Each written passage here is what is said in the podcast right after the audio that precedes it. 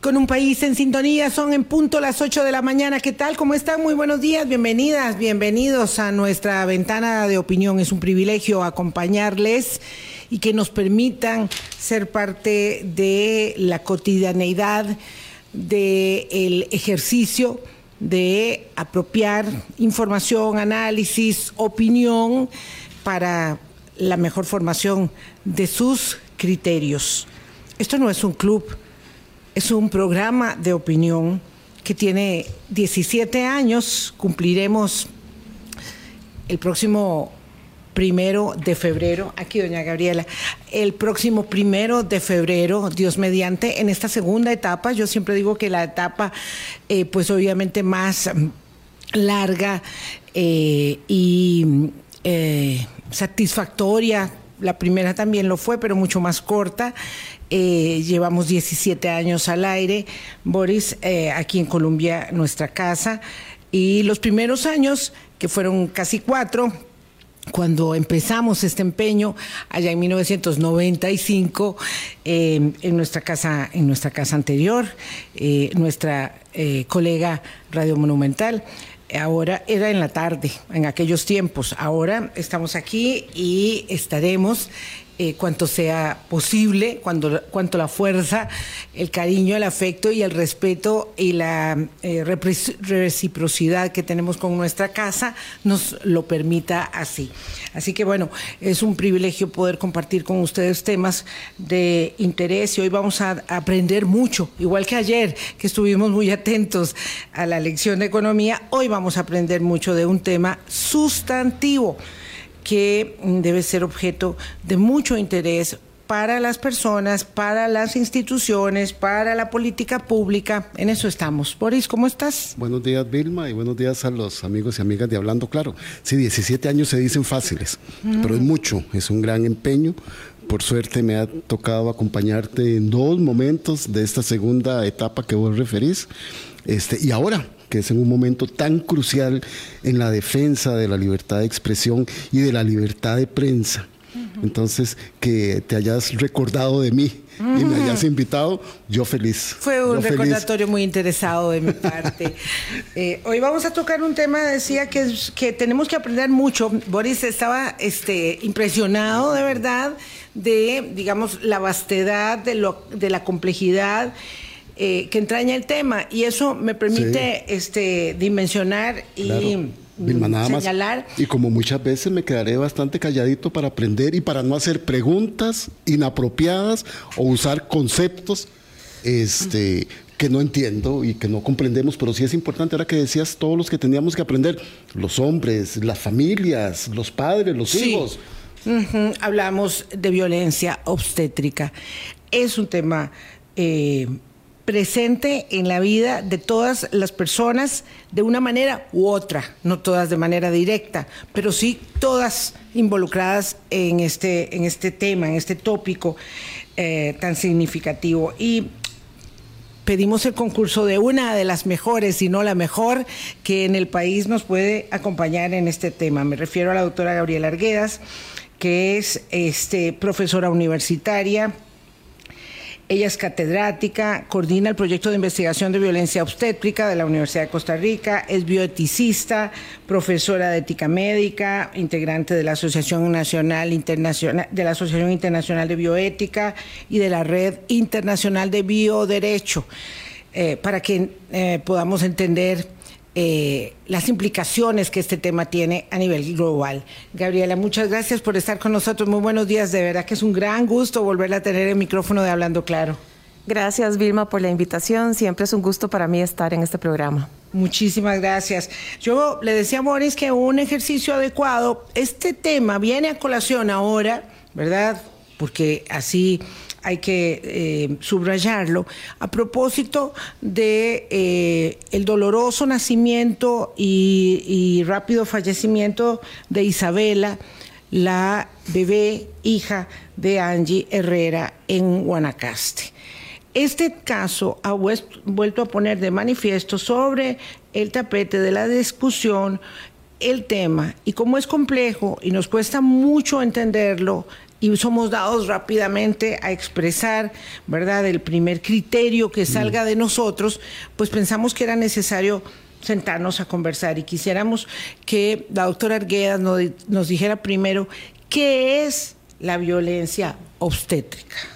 Eh, sí, me, parece muy importante contextualizar que, esta discusión eh, surge a raíz de este lamentable caso que ha capturado la atención de, yo creo que pues, de, todo el público general.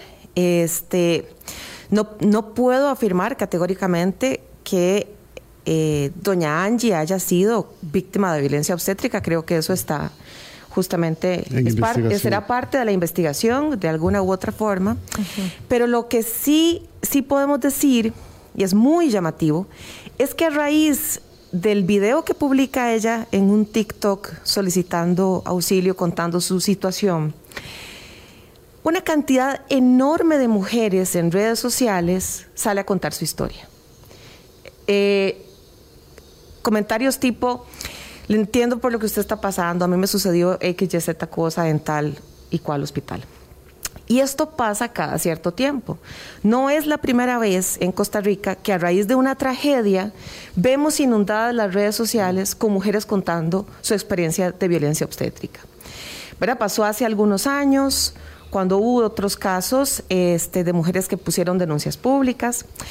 Y lo que les puedo contar es que el caso que yo mejor conozco es justamente el que llevé ante la Comisión Interamericana de Derechos Humanos en el 2015 en una audiencia temática que solicitamos desde el Centro de Investigación Estudios de la Mujer, que es donde tengo mi proyecto de investigación sobre violencia obstétrica y derechos reproductivos, junto con CEGIL, que es una organización de litigio estratégico en derechos humanos, ¿verdad? Derecho Internacional de Derechos Humanos.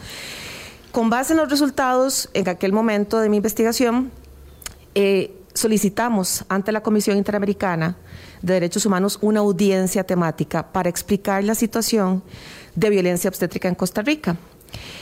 Y si me permiten nada más comentar brevemente, es muy difícil obtener una audiencia temática ante la Comisión Interamericana, ¿verdad? ¿Por qué? Porque la Comisión Interamericana tiene que ver todas las solicitudes de problemas de derechos humanos de todo el continente, que son centenares de solicitudes de audiencias temáticas. La mayoría, la comisión las rechaza porque tiene que priorizar. Entonces, el primer, la primera señal interesante es que nos hayan aceptado la audiencia. ¿no? Es un tema que es problemático en Costa Rica, pero además es problemático en toda la región y es un problema que persiste, ¿verdad? Les estoy diciendo que esta audiencia fue en el 2015, ya estamos en el, iba a decir 2023, ya estamos en el 2024. Sí. El problema continúa con muy pocas señales, ¿verdad? De avance. Entonces, ¿qué es violencia obstétrica? No podemos definirla como una lista taxativa de conductas, ¿verdad?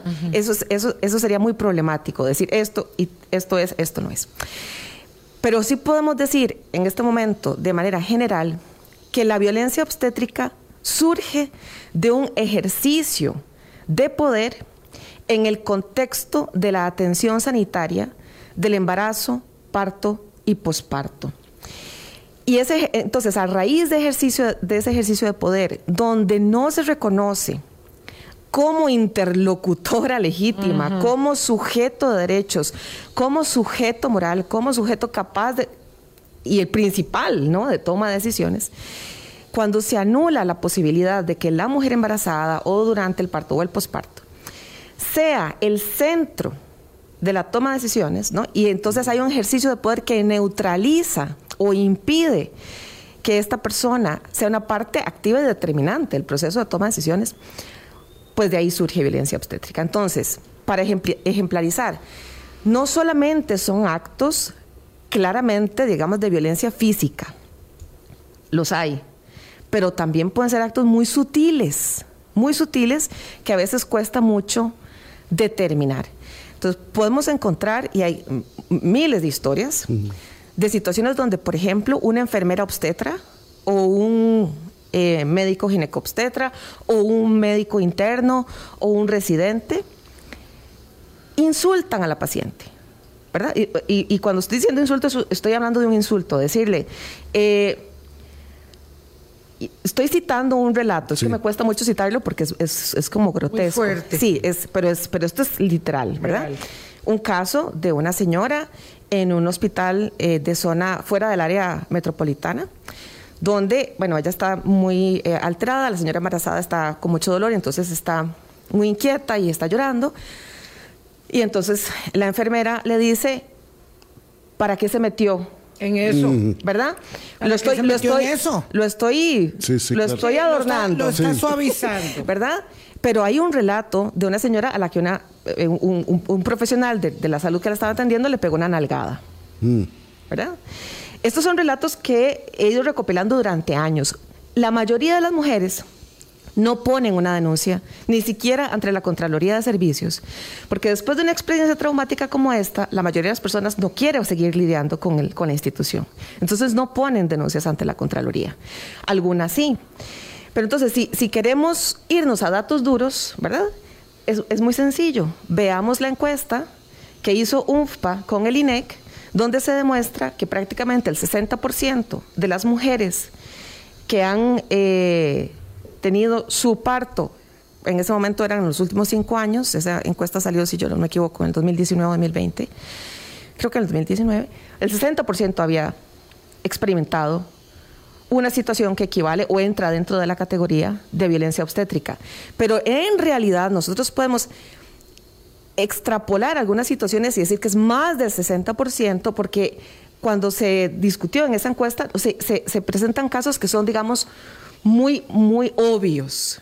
Pero hay situaciones de violencia obstétrica que, como les digo, son más sutiles. Por ejemplo, perdón, nada más como para ir como, como a pasito. Hay entonces manifestaciones de la violencia obstétrica que son, digamos, tan contundentes Ah, y, tan groseras que van a ser parte de las denuncias que lleva adelante un centro hospitalario o la Defensoría de los Habitantes o que ustedes pueden, digamos, recabar en el Centro de Violencia Obstétrica, que además es un enorme aporte de la Universidad Estatal, de esa que pagamos todos, ¿verdad? Con nuestros recursos para coadyuvar no solo con la política pública, sino con eh, la defensa de los derechos de ciudadanía, en este caso de las mujeres. Eh, pero hay otras manifestaciones, entonces, Gabriela, donde la invisibilización del dolor, del malestar o la desacreditación de los síntomas que expreso en el momento en que requiero la atención, digamos, hacen parte como del paisaje. Exactamente. O sea, como que usted no siente lo que está sintiendo. Deje de molestar porque hay mucha otra gente a la que hay que atender. Y eso no entra dentro de las estadísticas, aunque forme parte de la violencia obstétrica. Exactamente. Esos son los casos que denominamos como normalizados.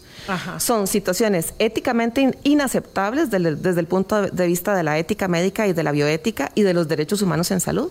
Son situaciones inaceptables, pero están tan normalizadas dentro de la institución y no solo hablo de eh, la atención pública de la salud, estas cosas también pasan en la atención privada, ¿verdad? Eh, Pero mucho menos. Digamos, son más sutiles algunos de, esos, de esas situaciones. Después podemos hablar de, ese contraste. Pero pasa, digamos, en, todos los servicios de salud públicos o privados, estas situaciones normalizadas. Por ejemplo, que una mujer joven en el primer trimestre de su embarazo acuda a consulta muy preocupada porque dice que siente, es, primigesta su primer embarazo, y dice que siente algo raro, que se siente incómoda y que prácticamente ni siquiera la pasen por un examen clínico, sino que el médico o médica tratante nada más le diga, ay, chiquita, o ay muchachita, o ay corazoncito. Cuando tenga tres ya me cuenta. Es que, exacto, es que ve, es lo que pasa con las primerizas, de todos se asustan. Entonces hay un caso que tenemos documentado en el que eso pasó con, con, la, con la mujer embarazada, ella era joven, era, eh, era menor de edad en ese momento. Y como ni siquiera le hicieron examen clínico, era un EVAIS, y le dijeron, ay, eso no es nada, es que, ¿verdad? Son las primerizas, tal, tal. No se dieron cuenta de que sí había un problema no se dieron cuenta a tiempo. Y eso desencadenó otros problemas Otros más graves subsecuentes eh, durante el embarazo. Entonces, esto forma parte, como dice Vilma, del paisaje de la normalización de eh, ejercicios, digamos, de poder adultocéntricos, misóginos, etcétera. Pero además hay otro problema que es un problema estructural, ahí sí que tiene la caja, ¿verdad? Que también le está haciendo muy difícil al personal médico dar una óptima atención a las pacientes, ¿verdad? Y yo creo que parte del, del- del problema eh, al- respecto del cual la caja es más reticente a escuchar la crítica, tiene que ver con esos asuntos de carácter Sí. estructural. ¿Cuáles son esos asuntos Por ejemplo, de carácter estructural? Eh, la enorme inequidad eh, que hay a lo interno de la caja, cómo está equipado, bueno, va- hablemos del hospital, de, de- ¿verdad, Nicole? ¿Cómo está equipado ese hospital? ¿Cómo están equipados los hospitales de las zonas rurales? Eh, ¿Cuáles son las dificultades que están enfrentando en términos presupuestarios, en términos de disposición de personal especializado, etcétera, versus los recursos de los que disponen los hospitales nacionales eh, clase A, ¿no? que están en el gran área metropolitana? ¿Y cómo se justifica esa inequidad? Eh, cómo- o sea, hay que hacer, y esto también tiene que ver con bioética, lo que llamamos ética de la gestión o bioética de la gestión pública, eh, de la administración de los, de los servicios de salud. No tiene que ver con, con algo que se llama el principio de justicia distributiva.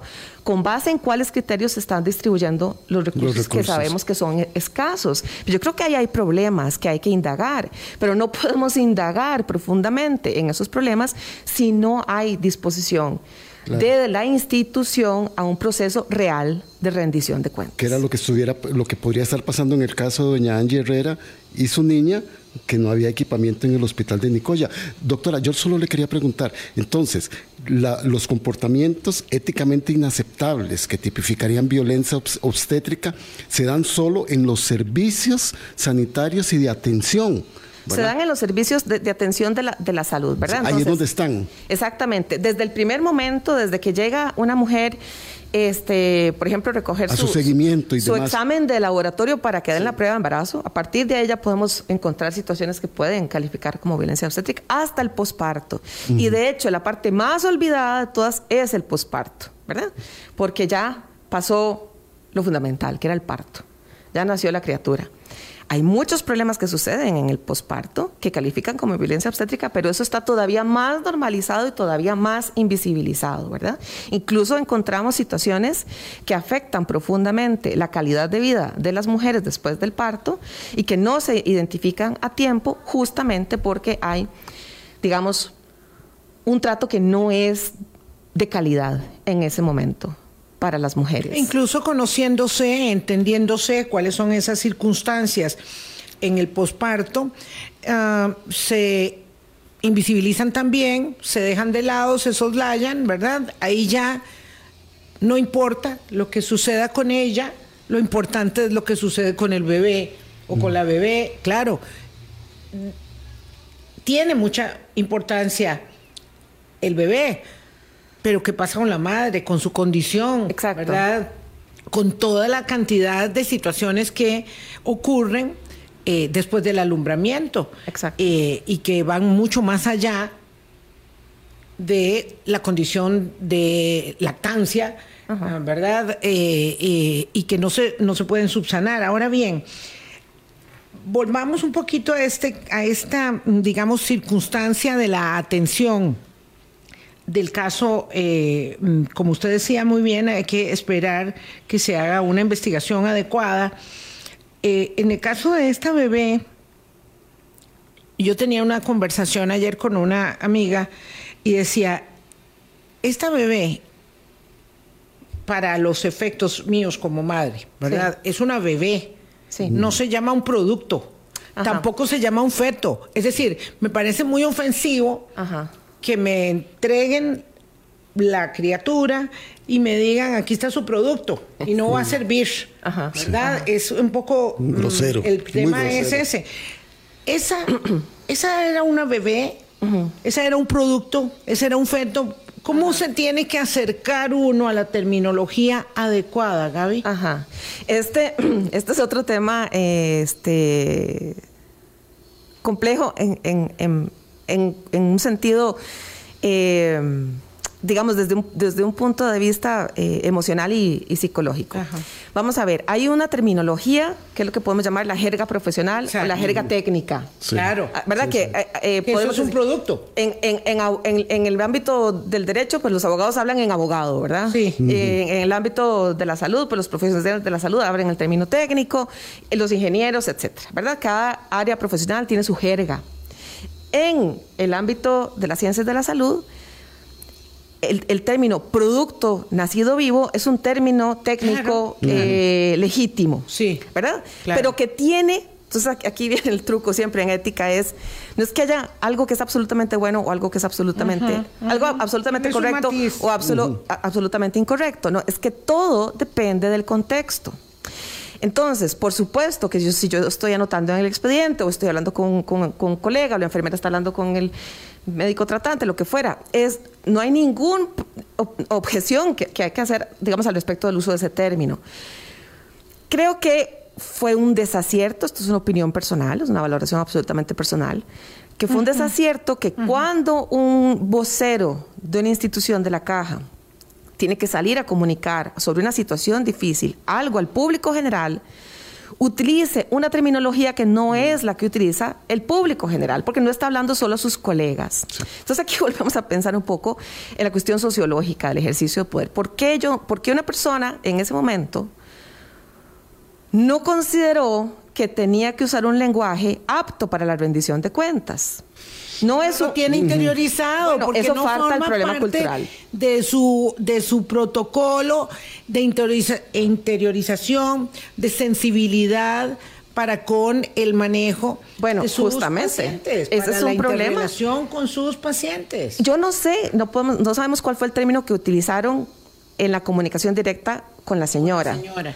Lo que sí sabemos es lo que dicen al público y ahí ya tenemos un indicador de que hay problemas e, este, serios, ¿no? En cómo se comunican con el resto de las personas que no forman parte, digamos, del gremio. Entonces, no solamente, algunas personas han dicho en redes sociales, bueno, eso es solo un problema de comunicación.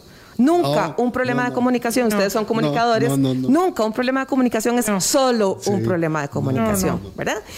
Y de, el asunto es que si, está, si no están, como decía Vilma, no lo, no lo tienen interiorizado, entonces es muy fácil, muy fácil, que a la hora en que se estén comunicando con sus pacientes, ¿verdad? Cometan el error de no estar atentos al lenguaje que utilizan para, por ejemplo, la explicación de un diagnóstico. Entonces hay muchas personas en la caja afuera, ya saliendo del tema de violencia obstétrica, en términos generales, es, es tremendamente común que una persona salga de la consulta sin haber entendido nada de lo que pasó ahí adentro, ¿verdad? Entonces, y, comentaba un, médico joven que, que él se sentía un poco eh, abrumado con esta situación, porque es que eh, hay una contradicción con la manera en que nos forman. a mí una vez, eso lo dijo él, este médico joven, a mí una vez un médico me regañó porque tardé demasiado explicándole algo a, un paciente. Y me dijo, no, usted explica, y si él entendió, entendió, y si no entendió, es problema de él.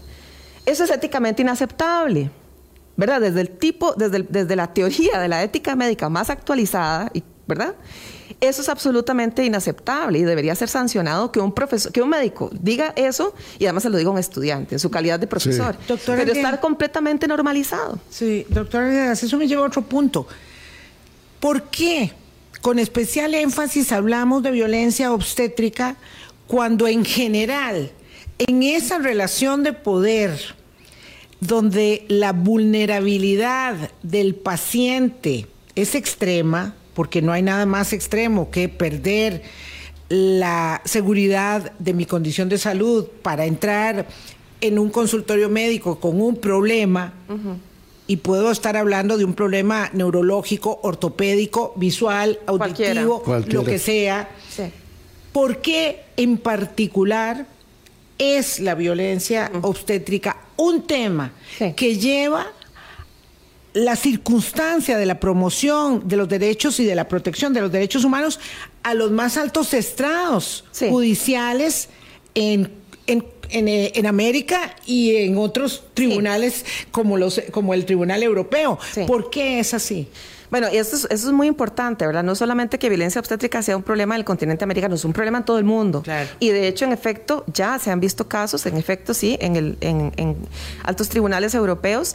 Y recientemente hubo otra audiencia temática sobre violencia obstétrica en América Latina. Eso fue hace más o menos dos, dos años ante la Comisión Interamericana. ¿Por qué? Bueno, porque la violencia obstétrica, como les decía hace un momento, en términos estadísticos lo que podemos decir es que prácticamente todas las mujeres han sido víctimas de violencia obstétrica, de una u otra forma. ¿verdad? Eso es lo que nos están demostrando eh, las múltiples investigaciones que se están haciendo en todo el mundo. Claro, y la encuesta que usted refería también. La encuesta nos, Sí, nos- es un nos da un dato duro, Muy duro, pero si lo complementamos además con eh, investigación de me- metodología cualitativa, nos damos cuenta de esos otros casos que nunca van a ser denunciados porque, como decía Vilma, son, son parte del paisaje. Entonces, eh, ¿por qué es particularmente problemático? Porque es una violación de derechos humanos que está completamente normalizada, pero que además puede producir daños extremos y tener secuelas posteriores difícilmente solucionables. Entonces, hay mujeres que han sido víctimas de violencia obstétrica que terminan con síndrome de estrés postraumático. A tal nivel que, digamos, por ejemplo, si, si fue en su primer embarazo, en un segundo embarazo, desarrollan ataques de pánico si tienen que, que- solo imaginarse de que tienen que volver otra vez a una consulta prenatal. Entonces, hay muchas mujeres que han sido víctimas de violencia obstétrica que en un segundo embarazo no quieren atención prenatal y eso pone en riesgo su salud y la salud eh, de su futuro bebé, ¿no? Del proceso de, de- de la gestación.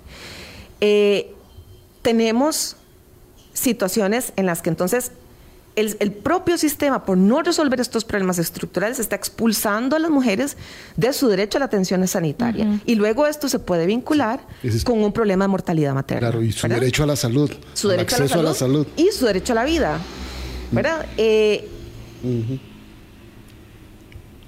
Además, es, el trauma tiene implicaciones familiares, tiene implicaciones sobre eh, los hijos y las hijas, ¿verdad? Hay mujeres, hay, hay un caso en este momento que no se ha resuelto, es un caso que está, perdón, no en la comisión, sino hasta donde yo entiendo ya en la corte, el, lo- el- el caso, los dos casos de Ana y Aurora que demandaron a Costa Rica por obstaculización de su derecho al aborto terapéutico. Eh, y estos casos también lo que nos demuestran es que, que hay situaciones de violencia obstétrica que pueden terminar en actos que pueden constituir un delito, ¿verdad? Y que pueden generar daños tan eh, profundos como, por ejemplo, que, que una mujer por este, por este eh, síndrome estrés postraumático decida no volver, a- a- aunque quiera ser madre, decir, no, no, no voy a volver a someterme a esto nu- nunca Sí. más. ¿verdad? Y hay mujeres que se han hecho, por ejemplo, una histerectomía Radical. o una, o una ligadura de tropas de falopio este, eh, electiva, sí, pero no es solamente una decisión libre e informada, es que es producto de un trauma, situación, ¿verdad? sí. Ellas libremente no habrían terminado tomando esa decisión si no hubieran tenido una experiencia traumática. Con esto yo no quiero decir que, que todas las experiencias son traumáticas, ¿no? Estos son, digamos, los casos extremos. De nuevo, lo que yo quiero ilustrar es que tenemos un problema estructural y que estoy segura que hay muchos profesionales de la salud tanto en la caja como en hospitales privados, que reconocen que hay un problema, pero que no saben cómo resolverlo. ¿Por qué no saben cómo resolverlo? Porque la las instituciones no están tampoco colaborando para la búsqueda de soluciones, ¿verdad? En realidad, lo que lo- de, de de alguna manera, yo lo que siento que está pasando desde hace varios años en la caja es que todo el mundo se está tirando la papa caliente, ¿verdad? Pero no ha habido una disposición real para revisar cuáles son los cambios de fondo que deben hacerse para mejorar la calidad de la atención de salud, bueno, de todo el mundo, pero en este caso de las mujeres embarazadas. Uno podría colegir de todo este mm, planteamiento que nos hace la doctora Gabriela Arguedas que en efecto en la caja, como en muchos otros ámbitos de nuestra vida cotidiana, nos falta más escucharnos, nos falta más conversar, nos falta más entender, nos falta más gestionar con sensibilidad, finalmente con ética, nuestras relaciones. Vamos a hacer una pausa y regresamos con la doctora Gabriela Arguedas, que es coordinadora del Observatorio de Violencia Obstétrica del Centro Internacional de Estudios de la Mujer de la Universidad de Costa Rica eh, y mm, hablamos con ella a propósito del caso de la señora Angie Herrera y de su bebé eh, Isabel que no hemos terminado de conversar del tema, pero que nos da pie para tratar de dimensionar todo lo que hay eh, en este inmenso tópico de la violencia obstétrica. Colombia. Con un país en sintonía. La doctora Gabriela Arguedas nos acompaña esta mañana. Todos tenemos que aprender, de este tema y no hay soluciones eh, simples, mágicas, efectistas, que conduzcan a resolver asuntos que tienen que ver con la naturaleza de nuestra conducta, con cómo interiorizamos la sensibilidad respecto del otro. Boris me preguntaba antes de que usted llegara, doctora, y antes de que entráramos al programa, si la condición de una mujer en el embarazo era vulnerable o tal vez no, porque él, trató como de, como de no este, empastelarlo. empastelarlo. yo le dije, pero por supuesto que es una condición de extrema vulnerabilidad. Por supuesto. En mi poder enorme que me da la vida de poder este, llevar en el vientre un hijo, también hay una extrema vulnerabilidad de cómo cambian las condiciones del cuerpo, de cómo manejo esta circunstancia, sea el bebé pedido o no pedido, ¿verdad? Este dependiendo también de mis propias de las propias condiciones de salida de mi organismo si soy muy débil si soy más fuerte si tengo problemas eh, de un tipo u otro entonces, hay una extrema vulnerabilidad que me enfrenta a una circunstancia donde todas las condiciones del cuerpo hormonales cambian para dar paso a esa condición, ¿verdad?, de eh, albergar a una criatura dentro del cuerpo. Y eso no puede ser eh, desacreditado con una grosería como la que referíamos al principio y no quiero mm, eh, mm, hablar de eso porque es, es como, como, como entrar en otro, meterse en un fango, ¿verdad?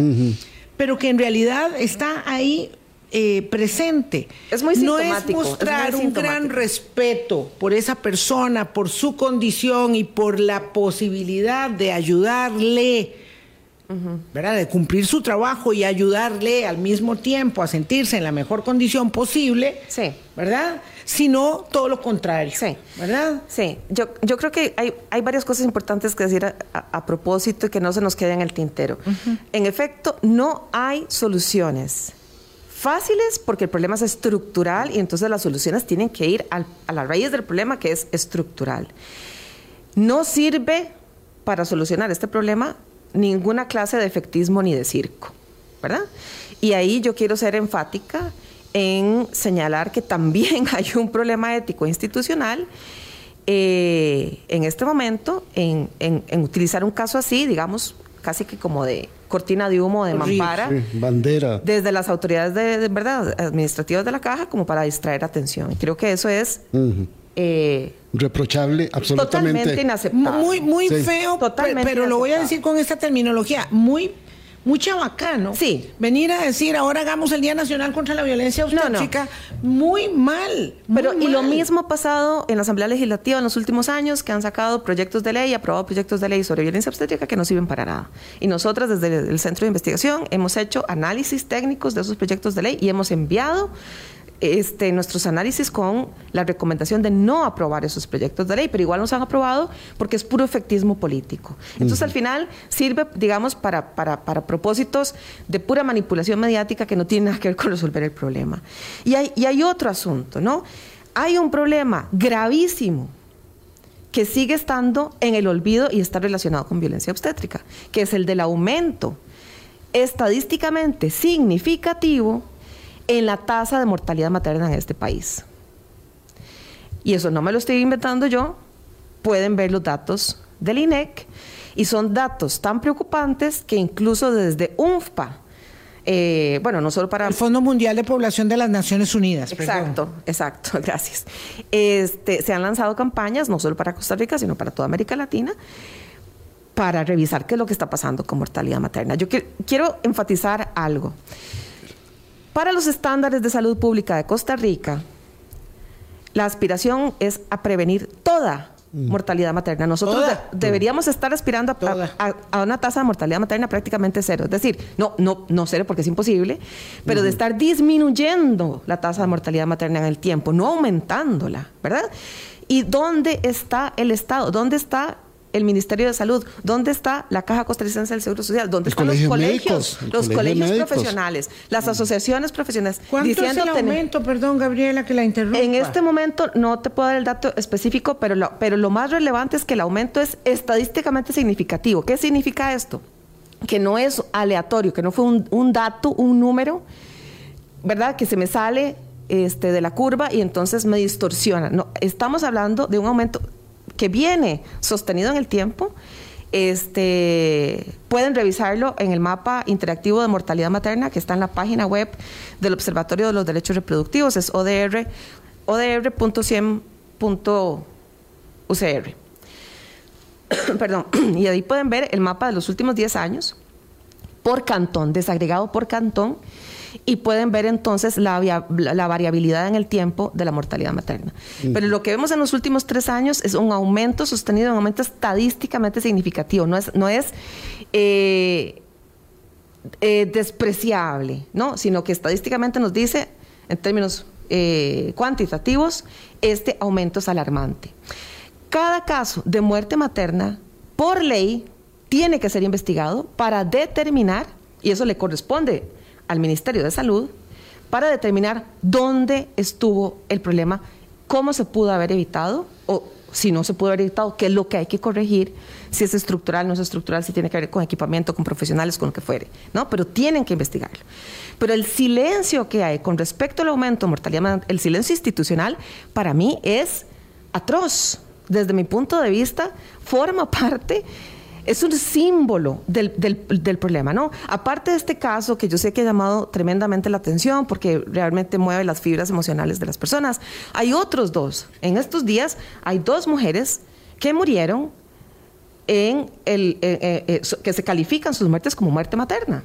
Y uno de esos casos fue muerte, materna y muerte neonatal. Murió el producto, y, ¿verdad? En, en, el parto. Muere la madre y muere el bebé. Esos casos tienen que ser investigados y, y, no con, como una cacería de brujas. Yo quiero que se entienda. Sí, no, no, no se trata de salir corriendo al Ministerio Público. No, es porque eso no funciona. Es obligación del Estado, está en la ley y tiene que identificarse para qué, para prevenir. Hay dos cosas y con esto termino esta intervención el, aspecto punitivo no le devuelve la vida a nadie, ¿verdad? Tiene que haber sanciones con, lo, que respecta al asunto penal. Tiene que haberlas. Y disciplinario, todo eso también. Pero la investigación de qué fue lo que pasó mal es para prevenir que eso vuelva a ocurrir y que aspiremos a volver a ser el país que quería prevenir toda muerte materna, porque yo creo que ese país se nos está yendo de las manos. Doctora, revisé el dato de este que usted nos dice, del Fondo de Población de Naciones Unidas y del INEC, y dice, esto significa que la razón de mortalidad materna pasó de 20-23 a 40-52 por cada 100 mil nacimientos en apenas dos años. Sí, es 4 puntos Sí, de tres puntos, ajá, exacto. Y a ver, repita, explíquelo, doctora, porque es que es que esto puede conducir a una cifra que no corresponde. Es, es, este es un dato eh, epidemiológico, ¿verdad? Es una razón de, mortalidad materna. No significa que eso son todos los casos, ¿verdad? Entonces, si no me equivoco, lo que usted acaba de decir, que pasó en el 2018, creo, o 2019. 19. 19 estaba en 3.0. ¿Usted lo acaba de decir? 2023 es lo que dice. Acá. Entonces 2. 2.0, ¿verdad? A, a, a 4.0 algo, ¿no? Exactamente. O sea, que básicamente duplicó. Duplicó. Sí, esos son los datos que, están más actualizados.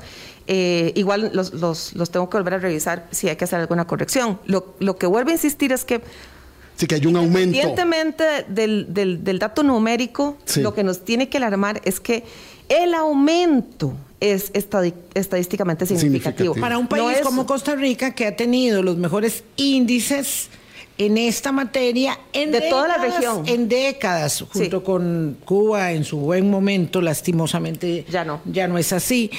Este eh, teníamos los mejores índices y siempre nos ufanamos mucho de cuál era nuestra, eh, nuestro índice de, mortalidad materna, porque ese es uno como de los más emblemáticos que refieren la condición de la protección de eh, la salud en un país. Totalmente. Entonces, sí tendría, desde, desde mi punto de vista, digamos, situada eh, como bioticista y especialista en derechos humanos en salud, un aumento significativo de la razón de mortalidad materna tendría que haber paralizado este país en un debate público. La Asamblea Legislativa debería haber abierto una, por lo menos una investigación, o por lo menos llamar a cuentas a las autoridades para que expliquen cuál es el plan que tienen para enfrentar esta situación. Pero el silencio es abrumador. Sí, el, el, silencio lo que a mí me demuestra es que en realidad socialmente Costa Rica es un país muy hipócrita cuando, cuando tiene que ver con los derechos humanos de las mujeres. Porque la maternidad es romantizada, ¿verdad? Este, casi hasta elevada altares al, extremo, ¿verdad? O la, la, reproducción establecida como una condición religiosa sin duda hay un factor, sin duda hay un factor conservador. Pero entonces, digamos, en términos sociales, cuando uno puede ir al supermercado, ¿verdad? Y, hay una mujer embarazada haciendo compras y uno siempre se va a dar cuenta, alguien que llega sin conocerla, ay, pero qué pancita más bonita, y que va a tener un chiquito, ¿verdad? Es, esta cuestión social de que la maternidad siempre es un motivo de alegría. Pero al mismo tiempo, por eso digo que somos una sociedad hipócrita, sí, lo somos. al mismo tiempo, el país retrocede en la calidad de la protección y de los servicios que se le deben brindar a las mujeres embarazadas retrocede. Es que eh, hay que entender que en términos de derechos humanos hay un principio que se llama el principio de no regresividad.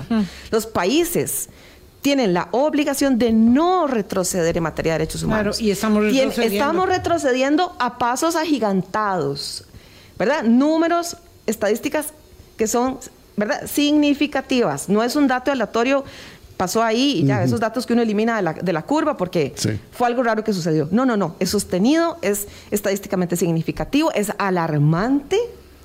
La calidad de la atención de la salud de las mujeres está en problemas y hay que investigar por qué y hay que buscar soluciones. Y, sumado a esto hay que entender que la atención es interdisciplinaria. ¿Verdad? No es solamente médica. un caso como el que veíamos de doña Angie, yo ahí me pregunto, ¿tuvo el equipo médico asesoría de trabajo social o de psicología para saber cómo comunicar la situación a la señora? Si fue un problema de verdad de comunicación, bueno, ¿por qué no están trabajando de manera más, este, bueno, no sé si lo están haciendo o no, pero hay que preguntar, esa es una pregunta que hay que hacer, ¿están trabajando de manera orgánica, este, interdisciplinaria, con personal que está mejor preparado que los, que los profesionales médicos para poder comunicar situaciones eh, extremas y dramáticas, ¿verdad? Entonces ahí hay que entender que, el salud, que la salud es un asunto de carácter integral, no solamente fisiológico. Entonces necesitamos el lugar que se merece la gente de psicología, la gente de trabajo social en los servicios de salud. Pero entonces salen narrativas ¿verdad? De algunos sectores diciendo, ay, ¿para qué queremos a gente de ciencias sociales? La gente de ciencias sociales es un desperdicio. Bueno, yo creo que aquí... ¿Por qué, invertimos en educación para eso? ¿Verdad? Bueno, aquí hay, una, aquí hay un ejemplo de para qué necesitamos a gente de las ciencias sociales. Bueno, ¿verdad? Porque la salud no somos un cúmulo de células y de órganos que caminan, ¿verdad? Somos seres de una complejidad enorme.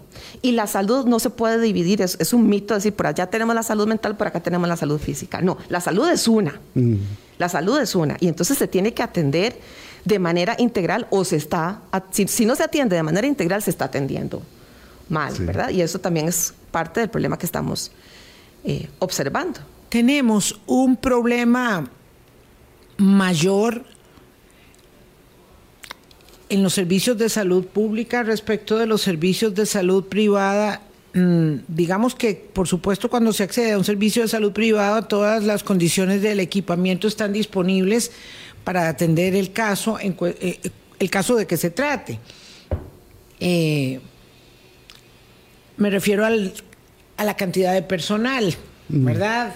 Que está ahí, porque en algunos casos, cuando se trata de situaciones muy complejas, se son trasladados, ya sabemos, a servicios de salud pública.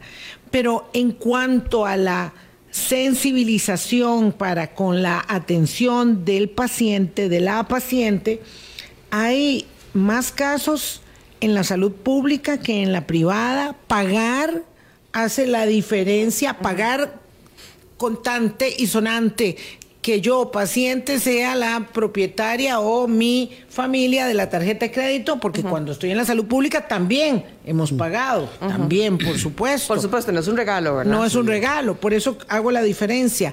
¿Hay más casos de violencia obstétrica en la salud pública que en la privada? Eh, no podemos afirmarlo así categóricamente. Eh, lastimosamente, no, no tenemos estadísticas que nos hablen de manera desagregada, ¿verdad? Pero, pero podemos hacer estas, eh, digamos, extrapolaciones. es, es bastante poco probable, es poco probable, por ejemplo, que un servicio privado de salud, si yo estoy pagando el servicio, ¿verdad? Eh, me vayan a regañar como si yo fuera una chiquita, ¿verdad? Y me, o me vayan a humillar. Este, o se vayan a burlar de lo que siento o de que estoy llorando, ¿verdad? Eh, eso es poco probable, justamente ¿por qué? porque ahí la lógica no es la de eh, le estoy haciendo un favor porque estoy en un sistema público de salud, ¿verdad? Y se me olvida que no, que esta persona pagó, en efecto, y yo estoy cumpliendo con mi trabajo. La lógica muchas veces dentro del sistema público de salud es casi, casi como si les estuvieran haciendo un favor a los usuarios. Mm. Entonces, en el sistema privado pues es otra la lógica, es un cliente, ¿verdad? Es una cliente y entonces el servicio al cliente es lo que domina y yo quiero una cliente satisfecha que yo luego vaya a recomendar mis servicios, ¿verdad? Pero esto lo que, a lo que me lleva es no a decir que no hay violencia obstétrica, estoy segura que sí, pero de, formas mucho más sutiles y a veces difícilmente identificables. Por ejemplo, se le puede, esto es un ejemplo hipotético, ¿verdad? Un ejemplo, pero está basado en hechos reales. Se le puede de alguna manera como inducir sutilmente a la paciente el temor a un parto vaginal y proponer una cesárea. ¿Verdad? Y ojo, que ahí ya estaríamos en una situación casi de, coacción muy sutil hacia un procedimiento que es más caro.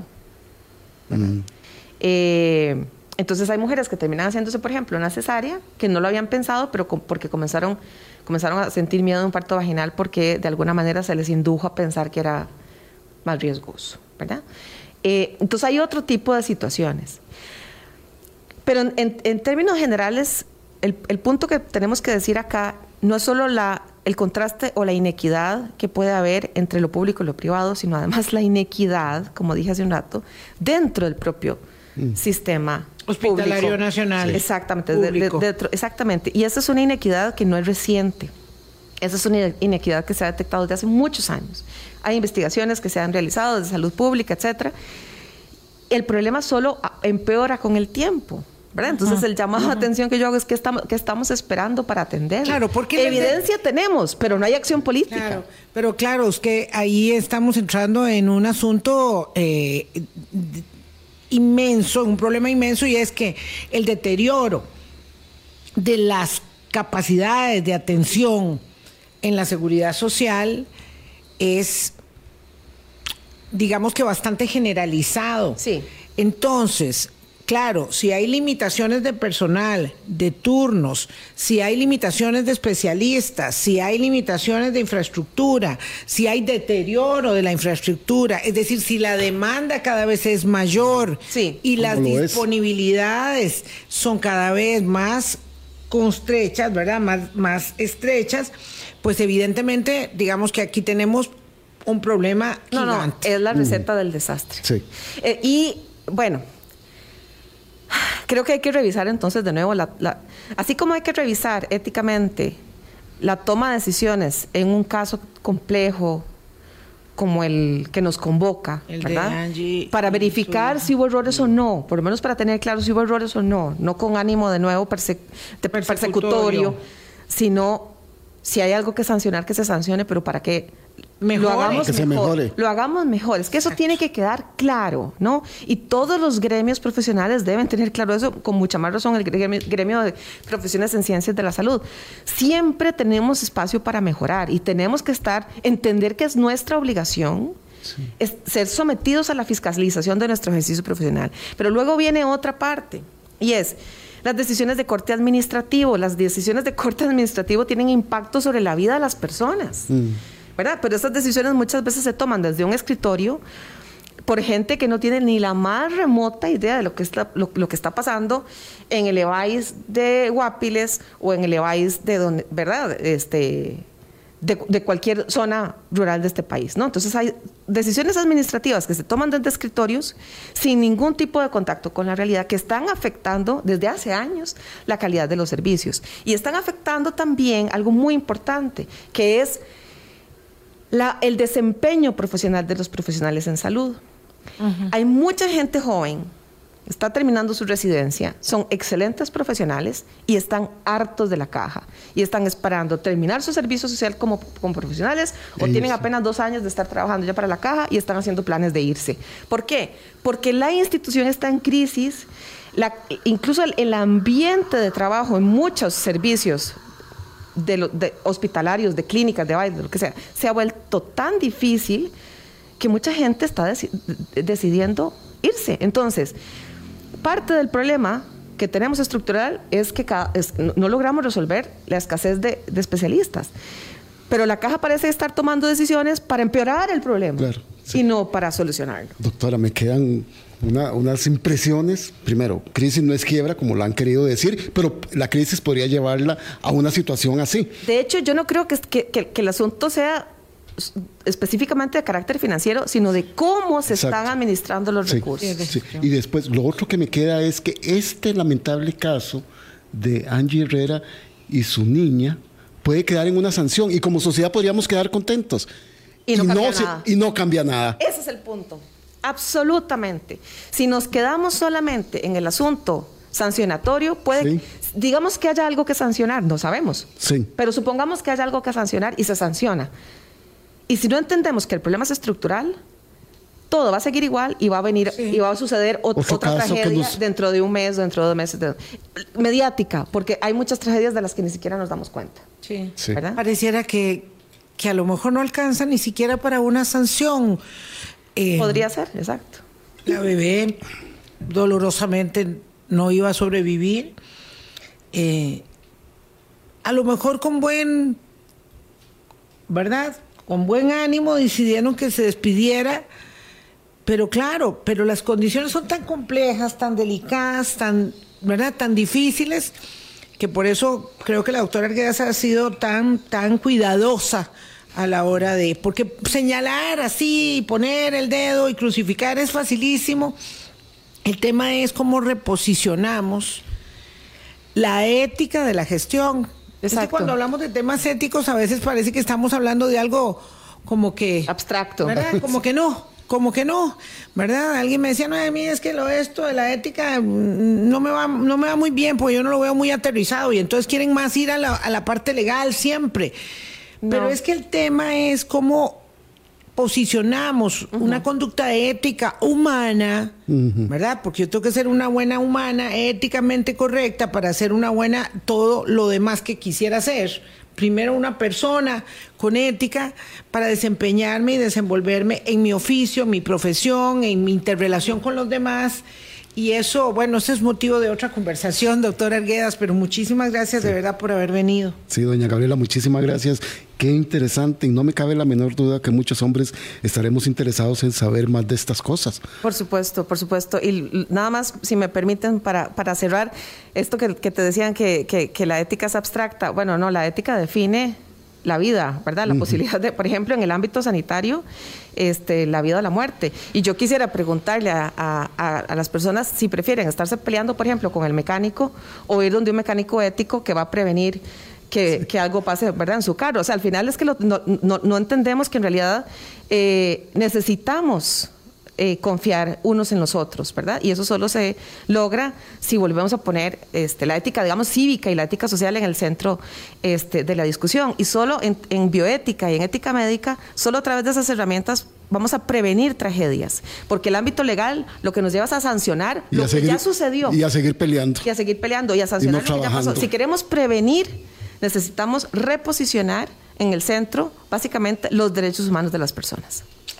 Muchísimas gracias a la doctora Gabriela Arguedas. Vamos a volverla a invitar porque este tema de la ética de verdad es, eh, no solamente es apasionante, yo creo que es muy demandante en un momento donde nos dejamos llevar por el individualismo, por el egoísmo, ¿verdad? Y eh, entender que unos dependemos de otros, ¿verdad? Que nuestra interdependencia es consustancial a nuestra sobrevivencia y, y al mejor estilo de, vida que podamos aspirar como seres humanos, aunque estemos aquí de paso y el paso sea tan efímero, tiene que ser el mejor paso posible para nosotros y para los demás.